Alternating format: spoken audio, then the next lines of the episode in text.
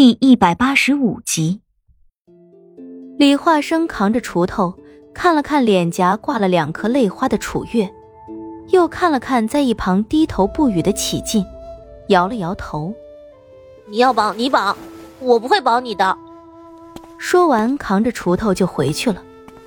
楚月害怕陈世伯真的把他绑了丢到龙城里去，还真的就没把陈世伯的荒唐事告诉姬奇。他出生在登环山。知道那里有什么？龙城是登环山的狼穴，连一些身手极好的大人也不敢靠近那里。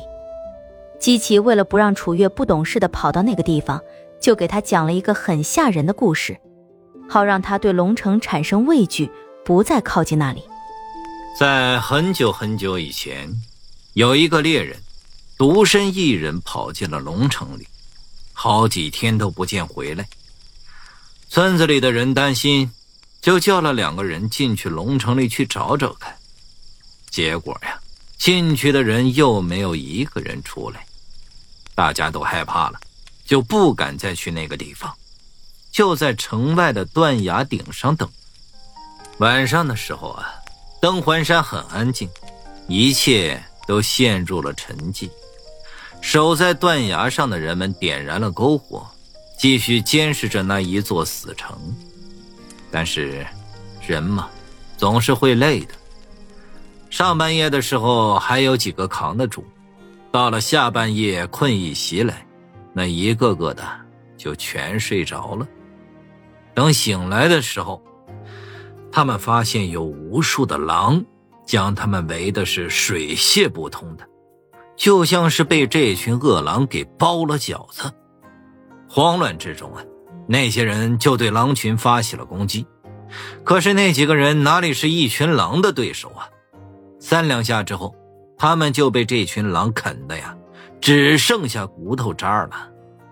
之后，村子里的人又去了那里，从无数的恶狼嘴中啊，将那些碎尸一块一块的捡了回来。因为慌忙，这路上啊掉了不知道多少。说不定拨开一片荒草啊，在草根里就能看到一个被咬得稀烂的、血淋淋的人头啊！这一小段恐怖的小故事，在楚月幼小的心灵里留下了抹不掉的伤疤。有时候夜里做梦，都会梦到这样一个场景：在一片漆黑的草原之中，有一片废墟荒城。一头体型巨大的恶狼面带凶光的看着自己，嘴里还叼着一个被咬得稀烂的人头。故事也许在大人们看来并不惊悚，但是对于不过三四岁的楚月来说，绝对是致命的。凭借着自己杜撰出来的故事，姬奇不费吹灰之力就达到了自己的目的。无论如何，小楚月都不敢靠近龙城了。这个故事。姬奇也对启进还有陈世伯和李化生讲过，当然，李化生和陈世伯对于这个故事都只是左耳进右耳出，丝毫没有受到一点点的影响。显然，男孩子对于这些都很大条，但是楚月和启进着实被这个故事吓得不轻。在很长的一段时间里，他们一听到“龙城”这两个字，就会浑身冒冷汗。事情即便是这样。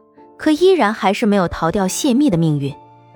陈世伯偷懒的事很快就东窗事发，姬奇把小陈世伯夹在胳肢窝下，扒下陈世伯的裤子，对着他那白嫩嫩的小屁股一通狠抽。小陈世伯也是个硬汉，屁股都被打红了也没哼一声。姬奇下手有分寸，打了几下之后也就不打了，将陈世伯朝地上一扔，皮笑肉不笑的说道。你这小屁孩，如何做徒弟都还没有学会呢，就想学着做师傅了？阿彻，这事情你知道吗？李化生老实点头，并说明了事情的缘由。看来你们这几个这两年是长本事了，连龙城都不怕了。也好，那你们几个就去那里观赏观赏。所有人几乎同时脸色煞白，被打的陈世伯从地上爬起来，抱住姬奇的大腿。师傅，就我和哥哥两个人去观赏就好了，两位师妹就不必了吧。姬奇拉着陈世伯的衣领，将他从地上拎了起来，像是看一只被自己提起来的小猫一样。为师相信你的本事，会护住两位小师妹周全的。为师很安心。为师做好热菜热汤，等你回来。说完，手一松，陈世伯刚刚才被打了一通的屁股，直直的坐在了地板上，一口冷气吸得所有人都缩了缩脖子。陈世伯紧咬着一口奶牙，一双眼睛瞪得滚圆。呃，谢师傅做饭为我们送行，我们吃饱了，一定会好好的观赏龙城，回来向师傅禀报观赏成果。姬奇已经上了楼，一听陈世伯这句话，脚步顿了顿，声音阴哑着怒火，变得有些阴哑。回来再吃。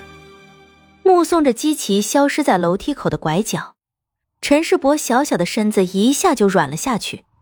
乖巧懂事的启劲伸手要去拉他，却被他撇开了。啊，不用了，屁股疼。楚月站在一旁，一脸娇怒的看着陈世伯。打的时候你不知道很疼啊！陈世伯双手撑在地上，先把屁股撅高了。然后再费力的直起身子，看着楚月，得意道：“你老爹的脾气你还不知道啊？我要是叫出声儿，今天晚上我就只能趴着睡了。”他的声音还没完全落下，忽然就是一股庞大的力量直直的拍过来，四个人被这股力量掀起，直接飞出了房门。陈世伯的屁股又在泥巴路上摔了一下，这一回他再也忍不住了。捂着屁股在地上滚了几圈，哀嚎起来：“就属你倒霉，每次都要屁股先着地。”小楚月在一旁看得笑了起来。启劲一听这话，也害羞的笑了起来，朝陈世伯问道：“陈世伯师兄，你还好吧？”陈世伯腾出一只手来，摆了摆：“嘿，小师妹别笑，得亏你师兄是屁股先着地的。”要是脸先着地了，那还得了啊！面对他们的说笑，李化生倒是显得极为寡淡，既不笑也不恼，走过去拍了拍陈世伯的肩膀，说道：“走吧，去龙城。”在这里生活的人虽然大多都没有去过龙城，但是对于龙城坐落何处却都很清楚。在登环山生活的这两年，他们早已对各处都熟悉了。几个五六岁的小孩走山路自然走不快，草都有他们人那么高了。李化生和陈世伯在前面为启进和楚月开路。路上虽然没有什么危险，但是草太深，很容易迷失方向。天色渐渐的黑了下来，傍晚的时候起了细细的山风，西风刮过山林，树叶沙沙，青草掀起绿浪。四个小孩站在微微起伏的绿浪里，如置身一片绿色的海洋之中。一路过来的辛苦，一瞬间就消失不见了。